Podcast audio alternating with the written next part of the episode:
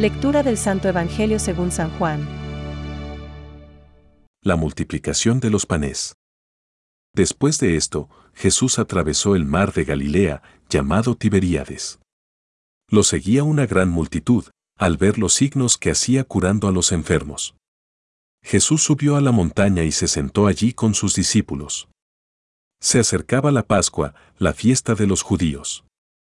Al levantar los ojos, Jesús vio que una gran multitud acudía a él y dijo a Felipe, ¿Dónde compraremos pan para darles de comer? Él decía esto para ponerlo a prueba, porque sabía bien lo que iba a hacer.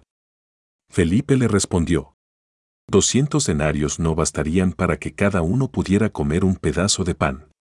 Uno de sus discípulos, Andrés, el hermano de Simón Pedro, le dijo, Aquí hay un niño que tiene cinco panes de cebada y dos pescados, pero ¿qué es esto para tanta gente?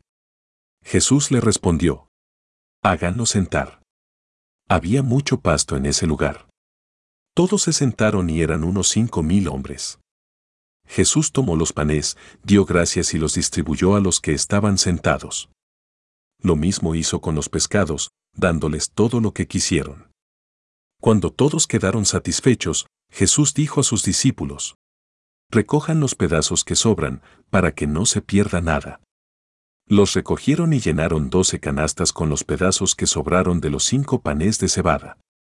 Al ver el signo que Jesús acababa de hacer, la gente decía, Este es, verdaderamente, el profeta que debe venir al mundo. Jesús, sabiendo que querían apoderarse de él para hacerlo rey, se retiró otra vez solo a la montaña. Es palabra de Dios. Te alabamos, Señor. Reflexión. Se lo decía para probarle, porque él sabía lo que iba a hacer. Hoy leemos el Evangelio de la multiplicación de los panes. Tomó entonces Jesús los panes y, después de dar gracias, los repartió entre los que estaban recostados y lo mismo los peces, todo lo que quisieron.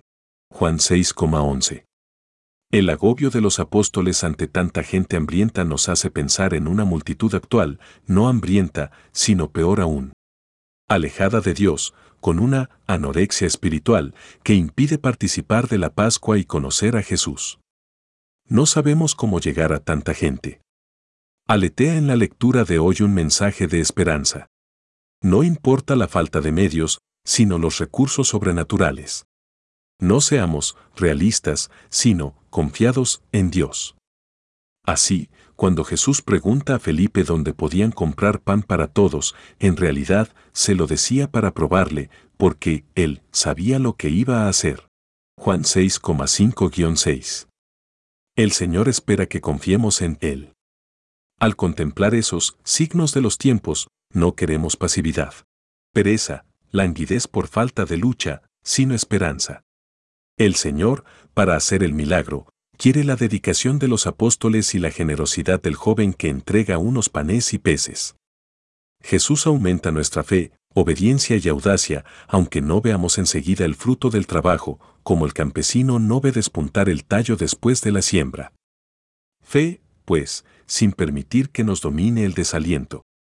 Sin pararnos en cálculos meramente humanos. Para superar los obstáculos, hay que empezar trabajando, metiéndonos de lleno en la tarea, de manera que el mismo esfuerzo nos lleve a abrir nuevas veredas. San José María, que aparecerán de modo insospechado. No esperemos el momento ideal para poner lo que esté de nuestra parte. Cuanto antes, pues Jesús nos espera para hacer el milagro. Las dificultades que presenta el panorama mundial en este comienzo del nuevo milenio nos inducen a pensar que solo una intervención de lo alto puede hacer esperar un futuro menos oscuro, escribió San Juan Pablo II.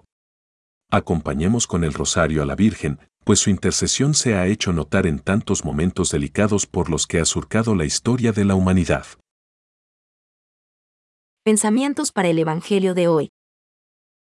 Jesús no contaba con una cantidad suficiente de bienes materiales. Lo que la razón humana no se atrevía a esperar, con Jesús se hizo realidad gracias al corazón generoso de un muchacho. San Juan Pablo II. Jesús no permite que la necesidad del hombre se reduzca al pan, a las necesidades biológicas y materiales. No solo de pan vive el hombre, sino de toda palabra que sale de la boca de Dios. Mateo 4,4. Diti 8,3. Benedicto 16. A liberar a algunos hombres de los males terrenos. Jesús realizó unos signos mesiánicos. No obstante, no vino para abolir todos los males aquí abajo, sino a liberar a los hombres de la esclavitud más grave, la del pecado. Causa de todas sus servidumbres humanas. Catecismo de la Iglesia Católica, número 549.